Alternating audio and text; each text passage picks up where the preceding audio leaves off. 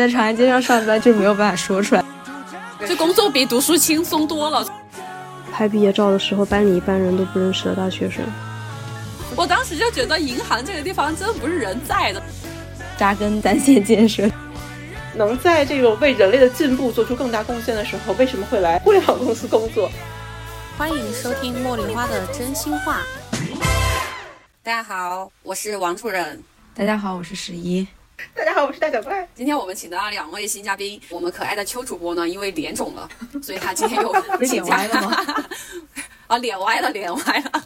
大家可以去给邱主播发送一些关心啊。今天我们请到了两位神秘嘉宾。然后第一位呢，是我们在节目里面已经 Q 过无数，应该是骂过无数次的大脚怪。然后第二位呢，是我的好妹妹，星星小朋友。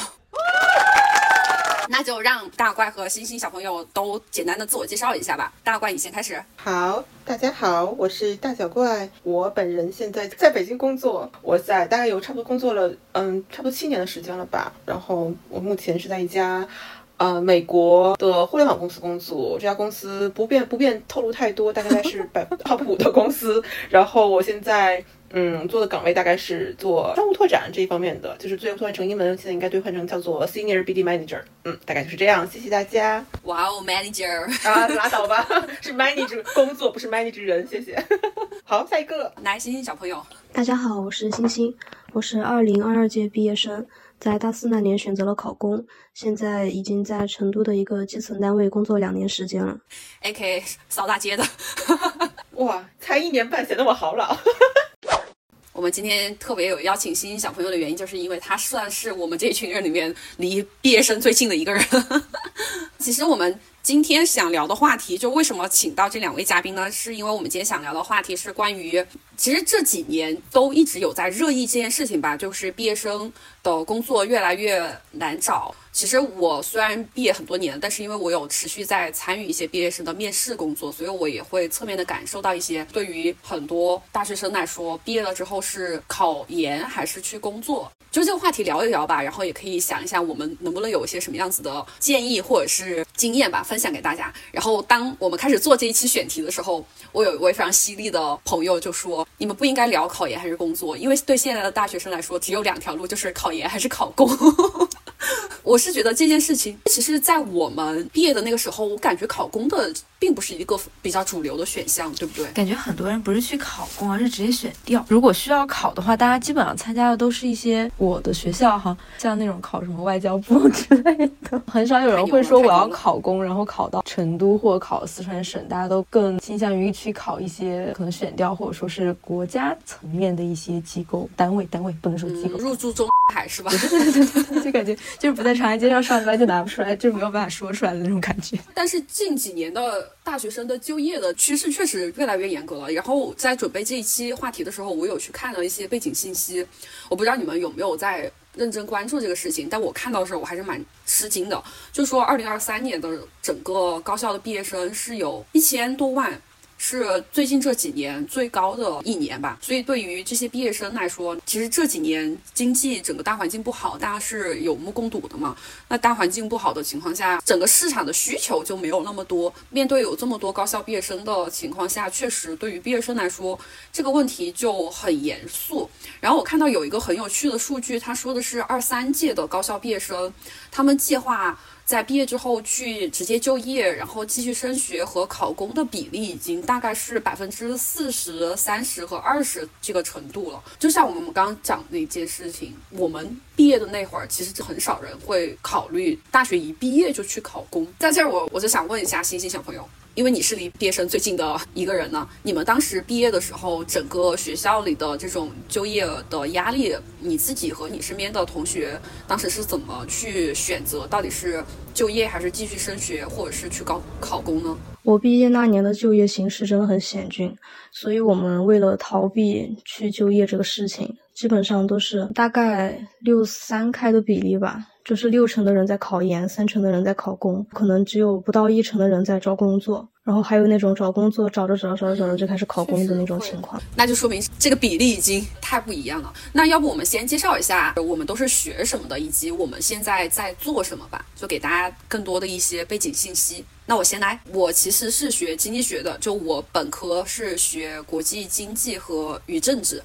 然后我是在本科毕业之后毫不犹豫的就选选择了继续升学，因为经济学这一门学科还是比较，就是它的延伸性比较强，然后它可学的内容也比较多，所以当时我就觉得整个本科，其实我本科只有三年时间，本科学完之后，感觉只学了一些皮毛的东西，觉得还是需要继续深造。我当时嗯几乎没有太去思考要就业这个事情，我是在研究生学完了之后。才去工作，然后我后面的工作也是完全的跨了行业，所以其实简短来说，就是我后面做的两份工作都和我学的经济学没有太大的关系。但是我觉得有一定相关性的是，学经济学的时候对我的逻辑思维能力的训练是非常好的。然后这一个也是我现在这一份工作比较依靠的一个核心的，它不能说是一个技能，但是是一个核心的胜任力吧。对我的情况大概就是这样子。那要不下一个？让十一主播先来。我大概本科和研究生学的专业是不太一样的，就跟我本科学学的是一个纯文科的专业，就学的这个汉语言文学，然后到了研究生换到了社会科学这一方面。因为我们这一届的保研率非常高，就是赶上了一个好时代吧，差不多十年前的事情。大部分的同学基本上都选择了读研或者说是出国，一部分找工作的同学，然后他们刚好赶上互联网就是大量招人，并且给的特别多的那个年代。就至少对比起嗯当时的同类型工作，互联网应该基本上给到了接近翻倍，有些同学可能是三倍的市场的平均价格哈，可能三倍的这样一个价格。所以说我感觉我现在我们这一届，就是至少和我玩的好的这同学里面，基本上除了出国保研，然后就是找到了很好的互联网的工作。你是哪一届？我是二零一六年毕业的，现在在当老师啊。现在教的这个课和和我本科和研究生学的都有一点关系吧。还算是用上了。补充一下，十一是在高校做老师，然后教的是偏也是偏文科和社会学相关的，是吗？对对，社会学这一个部分就是选修课，然后主要还是本科学的这个文学这一个部分的课。那。大脚怪来介绍一下吧。我来，其实跟我们的秋秋主播是同一个本科的同一个专业，所以我们两个其实是大学同学。我们都在国外读的本科，然后当时我们读的专业是叫做 International Management，直译过来应该是叫做。国际商业管理这样子，然后我现在在做的工作其实就是可以说是百分之九十五的 match，就是国际商业管理。对，我应该算是我的专业跟我现在做的工作是呃契合程度非常非常高的了。呃，因为现在我做的工作也是在就是联合几个国家，因为我们我们是一家非常大的跨国公司，所以是联合几个几个国家，像欧洲、美国和日本这样的很多同地区的不同的同事来去一块儿去做一些大的项目。对，所以其实如果从技业上来讲，应该算是学以致用了。但是我在我现在做我现在的这个肉之前，其实我也做过其他不同的一些不同的肉，但多数还是做 marketing 方向的。所以其实总的来说还是比较 match 的。但是我也必须要说，嗯，就我个人的经验来看，我并不觉得真的我从大学里学的东西真的会用在我的工作上面。嗯，其实我觉得工作上面真正用到的东西还是从这工作中学到的。顺便提一句，我跟秋秋，包括跟王主任，我们一块大学毕业之后，其实他们两个去选择读研了，但是我没有。我当时其实是有想再去读一下研究生，我当时拿了几个澳洲大学的这个 master 的 offer，但是我当时就是选择先回国休息一段时间，因为当时大学读的有点累，有点辛苦，所以说人回来，当时就有点心力交瘁，然后我就说算了，不然我先回家，就是先休息一段时间，然后顺便也实了个习。我想的是我可能实习实习半年再去澳洲。再读继续读 master，但是在我实习的过程当中，我觉得哎，工作还是蛮有意思的，所以我就是大概这工作比读书轻松多了，轻松太多了，真的轻松太多。但是可能是因为我们确实，我们读书的学校确实是比较难的哈，可能跟国内的大学或者跟其他国家不太一样，所以我就觉得啊，哇，工作这么轻松，而且还还感觉蛮开心的。我就觉得哎，算了算了，不然我就直接工作吧，不用考试，也没有是很焦虑的状态。因为我觉得工作对我来说是有的选择的，就是我工作不开心，我可以选择不工作，就是我可以换一家公司。那种进可攻退可。守的那种感觉吗？是的，学习不开心，学习觉得很难的话，你是没得选择的。我必须要拿毕业证，对吧？因为我已经选择了在这儿，或者说我已经交了这么多学费，我必须要做这个事情。工作一下，去实习一下，我觉得哎还不错，那我就当时也很顺利的拿了一个现在我我目前公司公司的 offer，所以我选择接下来继续工作。那星星呢？你是学什么的？其实我都不知道你学什么的。塑料姐妹，我的大学本科专业是国际商务，跟现在的工作内容可以说是毫不相干。哎，那你跟大怪是一样的。嗯，但是体制内的话，除了汉语言文学和法学的话，嗯，基本都是从零开始。那你有觉得你学的东西当时对你考公这件事情有帮助吗？我的专业对我考公最大的帮助，应该就是因为太难就业，所以说能够比其他人更加孤注一掷的专心备考因为。星星刚好是赶上基本上都在上网课的那一届，对我就是那批从大二封校封到毕业，就从大二开始一直到大四都在上网课。然后拍毕业照的时候，班里一半人都不认识的大学生。啊，好太惨了，我天！就是很可怜，那大学生真的很惨，又没有办法出校门玩，然后又整个经经济大环境不好。我觉得我们那个时候一五一六年毕业的。都不太会有毕业就失业的这个问题，至少就再怎么着你能找到一份工作，因为包括像刚刚其实大脚有提到他当时不是回国实习了嘛，他刚没有展开讲，但是我们知道他当时回国实习的时候也是应该也没有很很费劲吧，就去了两家真的蛮好的公司实习的，大脚可以说吗？那那公司哦，可以吧？都离开这么久了。呃，是这样，其实我的两份实习是在不同时间做的。就是我在我现在工作之前，一共做过两份实习。第一份实习是在二零一四年的时候，当时是我大学暑假回来，就是我还没有结束我的本科学习。我二零一四年的时候，暑假回来的时候，在北京的腾讯大概实习过一段时间，这是我的第一份实习工作。然后第二份实习工作是我大学毕业回来之后，就刚才我们说的那半年，我当时去了，嗯、其实不是所有的人可能都知道，是当时在奥美工作，奥美应该是全球四 A 广告公司之一，也是非常 top 的一家广告公司了。我当时在那里实习了半年，对。然后我找到这两份实习，其实都还蛮顺利的，就是很快就找到了。当然也可能是我本人比较优秀啦。，Of course，Sorry，腾讯实习没有很长，然后在奥美时间稍微长一点。其实对我后面找到现在这个工作的帮助是非常非常大的。啊、我现在这家工作，当时我的 high manager 就是招我进来的老板，在我进到这家公司之后，他也跟我说过，他其实当时非常看重我在那两家公司的实习经历，因为他觉得这两家公司相当于已经帮他筛选过一轮这个人选了。啊嗯，大概是这个意思。哎，大怪好像是我们唯一一个真的有非常正经的实习经验的人。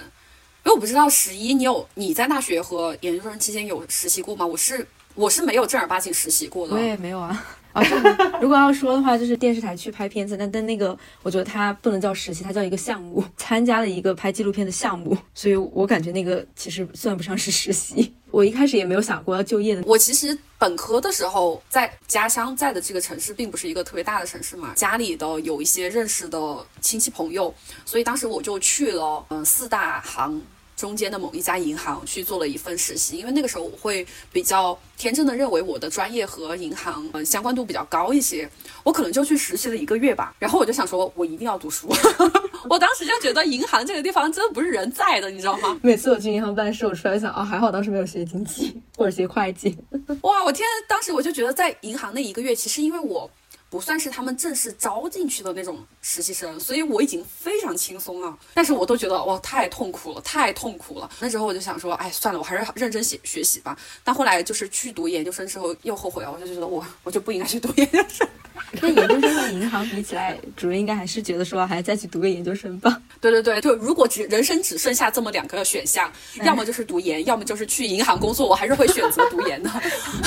是的，这个太真实了，我觉得王主任刚才提到了非常重要的一点，对，如果是一个大学生来说，还是要去多多的实习一下，去不同的行业里实习一下，这样你可能，我觉得不光是积攒这个实习经历了，但是更多的是让我们去排除掉一些我们真的不想做的行业，因为只有没错自己，只有自己真的去做了，去看了这个行业真的在做什么，你身处这个环境当中，才会知道我自己能不能跟他有一个好的 match。对呃对，比如说银行也是，我虽然没有在银行实习过，但是银行行业对我来说是一个非常早就被我排除掉的一个行业。我的家庭中有非常多在非常大的过银行工作的人，即使是上一辈或者我这一辈都非常非常多。我从他们身上能够看到的就是，我觉得我非常笃定我不会喜欢这个行业，所以这个行业是在我最早一批被我 pass 掉的。所以我觉得这个是很重要的，就是你看到一些周边人的生活状态，他在这个行业中是什么样的状态，你就会知道我喜不喜欢做这个事情。尽管在我当时毕业的时候，银行还是一个非常非常好的行业，哪怕到现在，我觉得很多人还是想要去银行工作，因为它是相对稳定，然后相对比较 decent 这样的一份工作。对，在我。的时候我就马上把它排除掉了。我后面的两个实习经验，比如说我在互联网公司在腾讯工作，我当时就觉得，哎，这个好像还不错。我觉得腾讯的 culture 我是可以接受的，它的生活节奏我觉得也 OK。我觉得这个可能是我之后会考虑的一个方向。但是如果到就刚才我说的那个广告公司工作的话，我会觉得那是一个文化还不错的公司，它比较的自由开放，但是它的生工作节奏是我不喜欢的，我也不喜欢那种乙方的生活，所以这就是我会首先排除掉的这种乙方的。对，我就不会想说乙方人被刺了一下，我 sorry。作为一个老乙方，所以我觉得实习的经历就是帮我我们去排除掉一些可能我不太喜欢的这样的行业，或者说能够让我去更靠近一些我比较喜欢的，或者我觉得以后可以去朝这个目标去奋进一下的一些工作。我当时首先排除了公务员跟老师，冥冥之中踏入了深渊。结果现在特别想当老师，我现在好想辞职去当老师，真的寒暑假实在是太香了。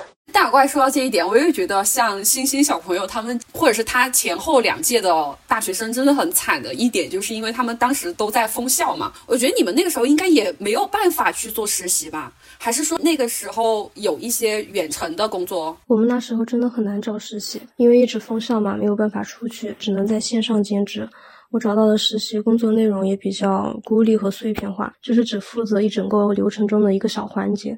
没有实际进入到职场中去。疫情前后的那一些大学生，真的，我觉得这一点确实是你不经历过一些实习，确实你没有办法。因为其实大家在学校里面学习知识和你真正在职场上去，也不说去运用知识吧，在职场上去生存或者是在职场上交际的那种环境是完全不一样的。是的，差非常多。但是我我在觉得有一点哈，就首先我觉得欣欣说的点非常非常对，就是没有机会，对他们来说是没有选择的。但是我也不知道这个是不是跟所在的城市。也有一点点的关系，虽然我觉得那几你们帝都当然不一样啦。Sorry，我觉得，但是总的来说，大家都是就是北京的大学生，其实那几年也没有太多的机会去真的进到职场里生活，因为大家都是封校的状态。可能北京相对来说一些大城市，它的选择还是多一点点的。因为我记得，呃，我们公司在二零二零年的时候，其实招过。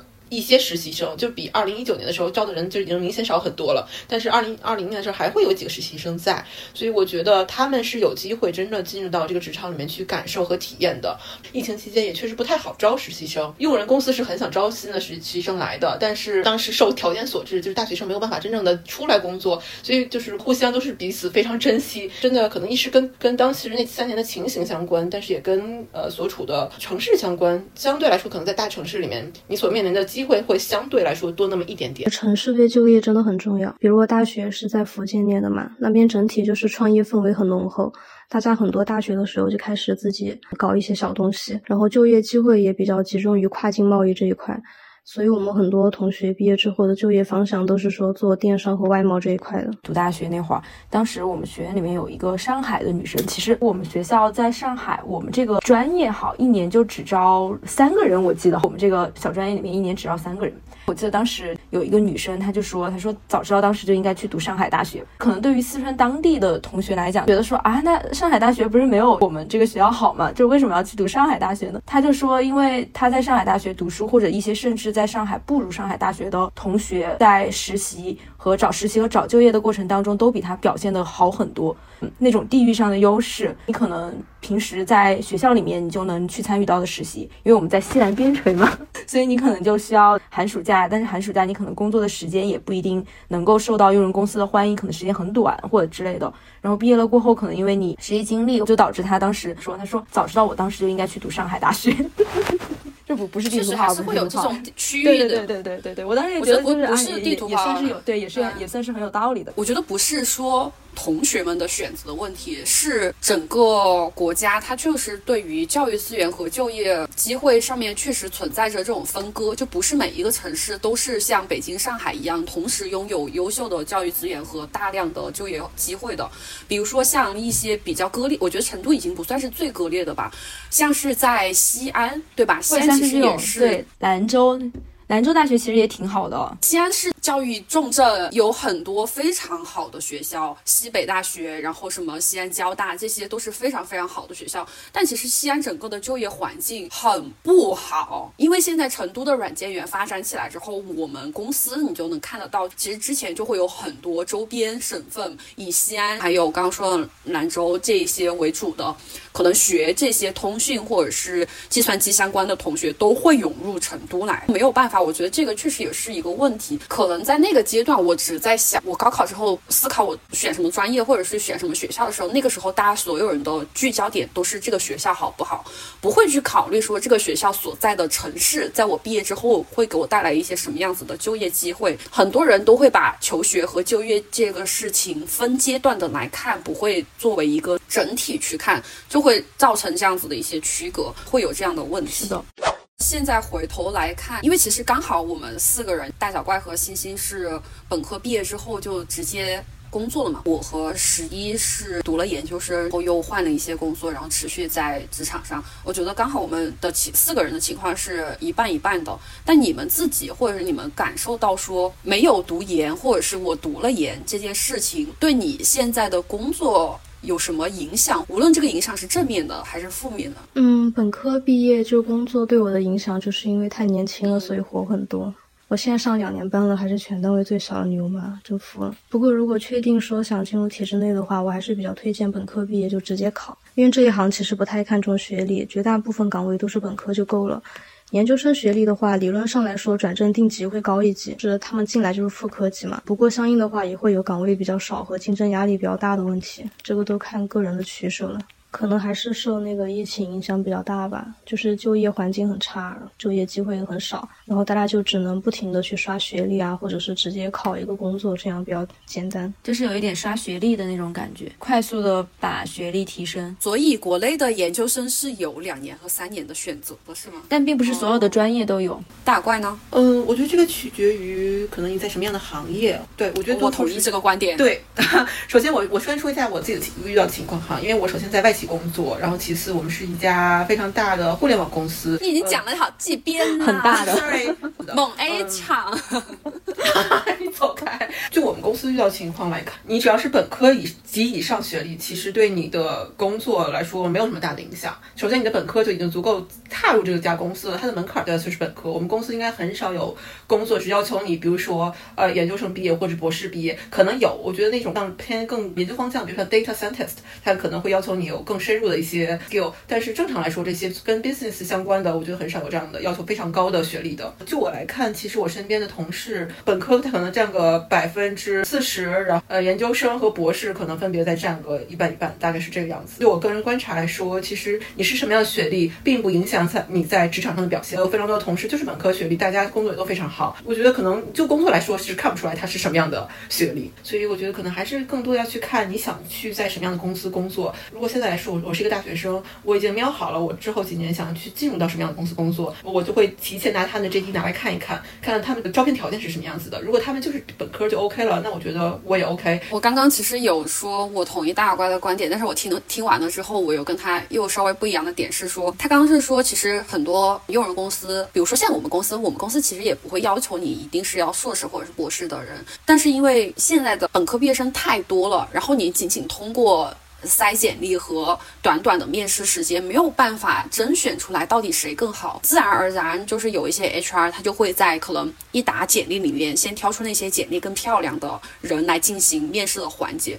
但是我想回去说，为什么我认可他说这个要看行业，是因为我觉得有一些行业它本身是更偏实践一些，所以我觉得大家可以不用浪费时间。就为什么我想说这个点呢？十一记得当时我们那个朋友 他本身学的。专业就是比较工科类的，理工科类的，理工科类的这种专业，你毕业之后其实相对来说是比较对口，然后以及他非常要求你的实战实践经验，对吗？你可能会需要去积工龄，然后你还要去去刷一些什么职称什么的，所以越早进入职场，你其实会更有优势一些。这个点反而是呃小朋友或者是。是一些其他的家长聊的时候，大家不会去考虑的地方，在他们的脑海中，就是工作是一个相对模糊的概念，就好像觉得肯定学位学历越高越好。但我觉得真正是在分行业的时候，并不是这个样子的。就像我们公司的也是，就程序员也是，其实你实战经验越多，我觉得是越好的。嗯，是的，程序员是的。工科大多数的同学，他们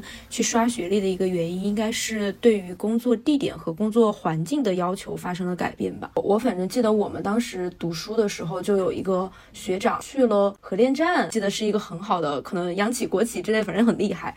然后工作了不到。一年还是两年，又出国去读研和读博去了。但我觉得他是因为不想要在工厂里面不满意他所学专业带来的工作环境，所以他又换了这个专业，然后又重新去读书。我觉得这这件事情，其实说实话，我有点不理解。你已经读工科了，你在期待什么？你就是要去那些厂子里，然后你要去核电站，你要去偏远水远的地方去搞这些。因为很多人一开始读书的时候，其实并没有想过是这个样子的。就比如说像这个学长之前就就有给我说，他这份工作导致的身体上的伤害会比自己想象的大很多，那就还是确实会有学什么和就业的割裂感的知识和你之后的功能的这种割裂感是。对，我觉得一部分人他可能对于工作环境要求会有一点点自己的想法的话，那你可能需要还是那句话，你还是可能需要自己先去实习一下。因为我我有同学在三门峡还是葛洲坝，我忘了，反正在一个水电站，他现在就已经就是算是一个部门里面的小领导了，而且就是看他的工作状态和生活状态都非常不错，跟个人的选择和个人喜好有一定的关系吧。有些人真的就是没有办法吃这种苦，我感觉。比如说我们认识的 同志，他明显就不是这种类型的人。扎根三线建设，真的对于他来讲不可能。就如果你真的学的是什么水电工程这种东西，你难道期待着你可以就是在北京的 CBD 工作吗？你就是去三门峡和葛洲坝呀。而且都还算是 不错的地方了，所以有很多人就是通过这种考研，就是在救一救。就想说，本科如果学歪了，研究生可以再挽救一下，换一个就跨跨专业的学一下。我觉得这样应该也是 OK 的。研究生是第二次晋升的机会嘛。但跨专业这个事情，我觉得也不是非常行得通的。我不知道国内的跨研究生、跨专业的这个情况，但是这件事儿咱们可能之后可以展开聊聊。但是比如说像我们之前读书的欧洲的一些学校，它其实对于你跨专业这件事情。是非常严格的要求的，某一些学科的科目没有学过，或者是你没有拿到多少相应的学分要求，你是不可以转其他专业的。国内的话应该还好，其实因为主要都是通过考试和面试的形式。而且有一些同学，他可能笔试的成绩，或者说对整个专业的了解，他可能还优于了一些原专业的同学。所以说我感觉国内就是，如果你要跨专业考研的话，没有想象中的那么不容易，或者说这条路它至少可以走，它不至于走不通。但除了像医学那些非常专业的领域可能不允许以外，我感觉国外我们至少文科这边好，或者说我们当时读书的时候，你想要转计算机这件事情是比较容易的。至少在英 英国读这种一年的水硕，确实就情况很不一样。那我们再聊回来找工作这件事情，我自己为什么会真的切身的感受到这几年毕业生越来越不好找工作，就是因为我是在公司有做面试官，然后我有去参加过一些校园招聘的活动，我就会逐年的意识到，怎么到我手上的这些简历已经越来越夸张了。因为我刚刚说了嘛，就我们这个行业，其实比如说程序员这些，他其实对你。实战的要求会更高，所以以前卡学历这种不会那么严格。他们可能是在国内不是属于很顶尖级别的院校毕业生，但是当轮到我做面试官的时候，特别就前两年，我就看到一些美国常春藤盟校毕业的，宾夕法尼亚大学毕业的，然后还有。本科是上交，本科是同济，然后还有一些北大的博士都来投我们公司。我想说发生了什么？讲真，你们不能去干一些对人类更进步、更有意义的工作吗？为什么要来我们公司？我会觉得非常明显的感受。我不知道大怪你，你有感受到吗？你们公司的这种招聘？嗯，其实我这两年没有再参加过校招了，因为我们公司这两年 high on the freeze 了，没有校招。呃，但是在之前，其实疫情前我有参加过一些。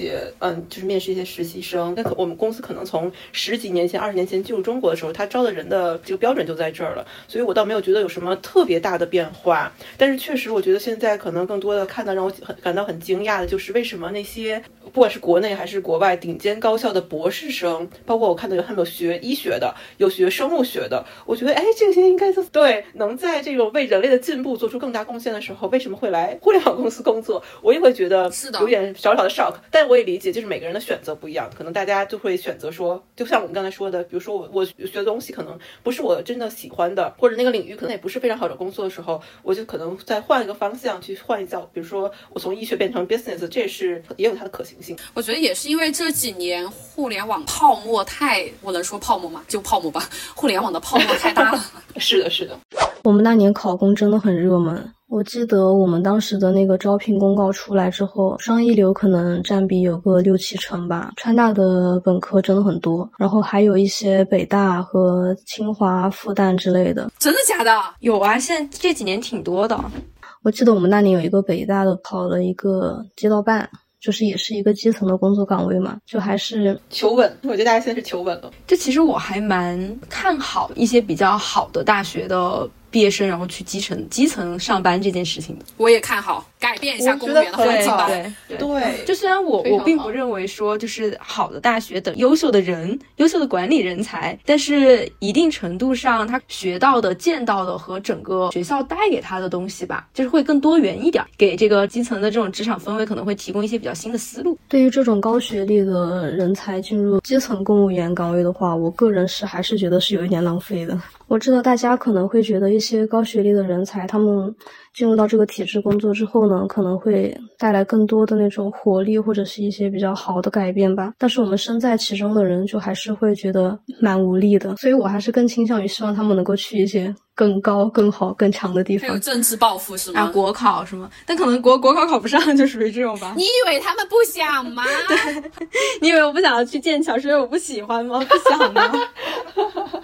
嗯，因为这个体制，我感觉更多的是自上而下的变化吧。就是我们在比较底层的情况下，其实是很难，只要做点事儿，就这种感觉是吗？其实是很难做你自己想做的一些事情的。好，停停停停停停。所以我还是比较支持他们去一些更好的地方。但我觉得它对于大体系的改变不大，但是它可能会对于基层能够辐射到的那一个范围有一些改变。我还是很同意刚才大家说的，是十一跟王尊说的。我觉得如果是真的人才或受过好的教育的、有更高的视野的人人才，能够流入基层，能够进入到国家的机关去做一些呃公务员的工作，去做一些能够决定未来方向的工作的话，我其实觉得这个社会会变的明天会变得。非常非常好，对我觉得这个公务员这个体系本身就是需要一些，对，是的，更 就是需要一些有 passion 的人，停停停啊，希望他们能够越干越好，能够从基层一直往上走，一路一路高升。其实公务员的水平和质量是非常非常重要，这个决定了这个国家未来的是什么样的发展方向。我觉得确实会啦，我们在这里衷心的呼唤和由衷的祝福各位对于国家振兴和教育振兴有志向，然后有意愿、有热血的青年才俊们，积极的投入到这些工作。里面，祝你们一路青云，走进长安街。我想在这里也也问一下大家，我不知道你们当时每个人在选专业的时候。是出于什么样子的一个动机去选的？你们学之前，你们就知道你们学的东西是什么样子吗？我觉得我的动机很简单吧，就是不要学数学就行了。你是通过排除法进行的？对啊，就是只要不学数学就行。那这样子的话，我就很想知道大脚，因为我是亲眼看着他学统计的，因为统计已经算是最简单的一门课了，他已经学的非常痛苦。我觉得统计和那个叫什么 corporate finance 对我来说就是大学的里的噩梦，时至今日做梦都会惊醒的那一种。所以你们两个在学 management 之前，你们其实不太知道 management 要学什么是吗？我当时报考这个专业的时候，还是更多的出于就业的一个考虑吧，觉得这个专业可能会比较好就业一点。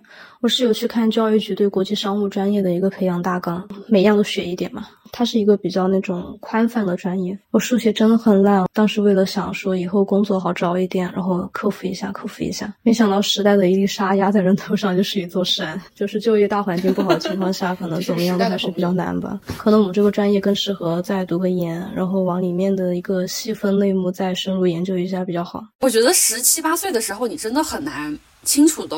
选择你想学什么，然后以及想清楚你现在学的这个专业和未来就业之间的联系是什么。对于大多数中国学生来说，你高考完了之后就进入一个癫狂的庆祝状态。你出成绩到填志愿中间可能短短的两三天时间，其实你真的是在做一个决定你未来人生很大影响的一个选择。我会真的希望觉得，无论是学生也好，还是学生家长也好，大家考虑要学什么的时候，不要那么的简单。但是这两年的计算机和 AI 的这个行业不是比较火吗？就有点像十年前那个时候，对于我们来大多数人来说，学金融很火一样。这个就跟那种你今年养什么水稻，或者是你今年养什么果树是一个道理。如果市场的需求大，然后大家都一窝蜂的去学这个，然后你又不是今年学了，今年又能用，对吧？你是要经过一定周期的成长和生长的。那么等到你成熟，等到你可以你的苗可以被掐的时候，可能这个行业已经开始走下坡路了。之前学建筑也是一样的呀。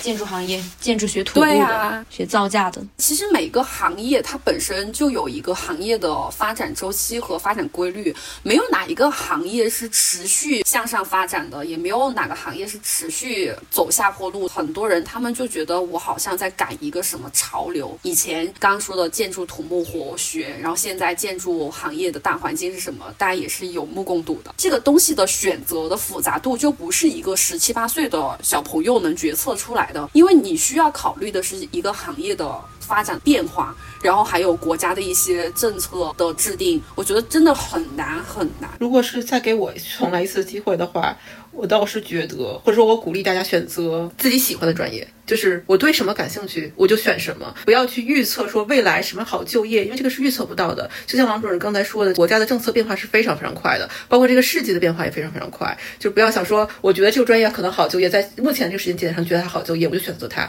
那可能几年之后你毕业的时候，这个这个行业可能都不复存在了，这是有可能的。所以我觉得还是鼓励大家去选择我感兴趣的专业。就我个人来说，说如果让我回到十八岁，我重新会去能做我自己的个人选择的时候，我会去选择当年十八岁的时候想要去。学的专业就是 international relation，就是国际关系。我学的专业是我自己真的喜欢的，我觉得我热爱的。未来找工作，即使做这个也好，不做这个也好，我都觉得我在很年轻的时候给我自己有了一个交代，就是我真的选了我自己想要做的事情。我觉得我当时选专业的时候，可能还是兴趣导向比较。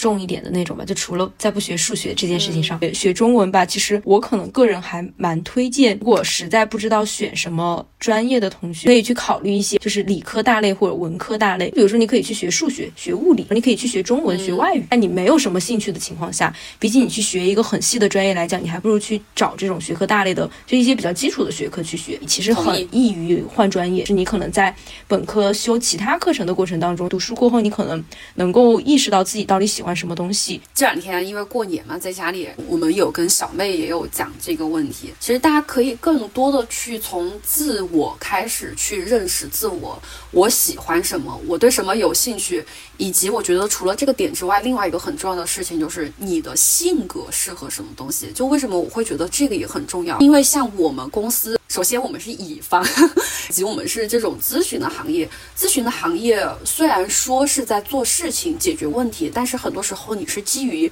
人，你是在解决这个人的问题，所以他对很多软性的一些技能要求，比如说你是不是一个很快就容易让别人信任你的人，以及你能不能在一个非常短的时间内建立起来跟陌生人，比如说像跟客户，然后跟一些更高层领导之间的这种连接关系，这都是。如果你是一个相对来说更专精型的，或者是性格不适合去做这种外交、社交的人的话，你来做这份工作会非常非常的痛苦，而且其实整个团队协作起来也会很痛苦。包括我们刚刚其实有说，其实很多人对律师的想象可能也是很光鲜亮丽，但是律师真的是需要你的性子是比较静的那种，你要很冷静，然后你要看得进去非常多的文献和资料。就比如说像我这种。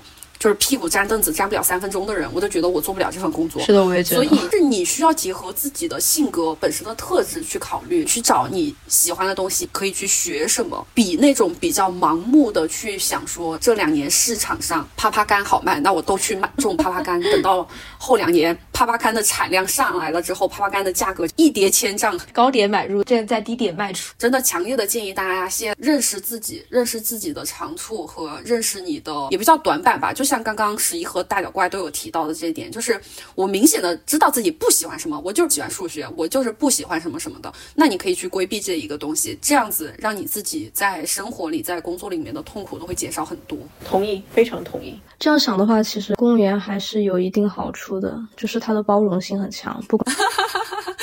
就你干什么都可以是吗？不管什么样的人都能在里面找到你自己的位置。在转正之后，啊，这也挺好的，确实很包容。因为开除不了你嘛，你也可以在里面做一下你。自己。不是有那句话吗？不想当科长的话，你就是局长。只要你自己能够想清楚你到底想要的是什么，其实你在这个系统内应该还是会活得比较舒服。我倒是觉得，其实，在哪一个公司，可能都有，就是不同性格人也都能找到自己的一席之地。但我觉得人的性格其实也会改变的。我十八岁的性格就跟我二十八岁的性格一样吗？我觉得这可能也会有比较大的变化。我觉得你都是一样令人讨厌呢。我觉得聪明的人哈，进入职场之后，聪明的人就会随着你的职业的需要而做出一些性格的改变。这个可能我本身还是我，我跟我的朋友们在一起的时候我还是我，但是我在进入职场的时候，我在面对我的同事跟我的客户的时候，我是不是可以为了这个推动我的工作进展而做一些性格上的调整？我觉得这也是一个大家可以思考的方式，也没有必要为了说自己，我觉得我可能这样性格不适不适合做什么什么样的工作，而我真的就不去做那个工作了。就是这个东西是可以进行一些自我调整和自我保持一定的弹性。是的，是的，我觉得这个是很有必要的。今天我们也聊到嘛，十年前我们当时毕业的时候的一个工作环境，跟现在已经发生了挺大的变化。可可能现在很多人都觉得啊，大环境不好，但是我们刚刚说到，就没有什么是一直不好的一，和没有什么是一直好的。可能现在不好，马上就会有下一个那个什么的浪潮就会起来了。有时候真的需要你激流勇进一下，就看你赶不赶得上那个东西。可能最后吧，我觉得很多毕业生那么焦虑的一点，是因为中国或者在东亚的文化里面，大家对于试错成本这个事情的包容度是比较低的。嗯，很多人就觉得你在走弯路。就其实这个点，我们在之前的几期节目里面也聊过。我们几位主播的观点是，走弯路没什么。当然，就你可能真的要去试，你要去走一走弯路，你才知道你喜欢什么，不喜欢什么。大家也不要因为这个大环境不好就。被裹挟到那么的焦虑，大环境好和不好，就像我们刚刚说的，你先冷静下来，认识一下你自己，找到自己喜欢的和你性格更加适合的东西，会更好一些。我觉得可以，就是永远保持学习的态度吧，看这个世界上在发生什么，然后更包容的心态去看待这些事情，这样等机会来了，你就可以抓住这个机会，开放的心态再去学习一些新的东西。哎，其实最近是有在公布考研的成绩吗？马上吧，应该可能二月二十多号的样子吧。那就希望已经考研和准备考公的，或者是在就业准备中的一些朋友们，不要头脑发热的去就哎，好急啊，怎么办？我毕业了没没有地方去，先想想吧，跟自己相处相处，不要着急，对，不要着急，chill 一点。那我们今天就到这里结束吧，谢谢大家的收听，两位嘉宾有空再来玩，Thank you，欢迎欢迎，好，拜拜。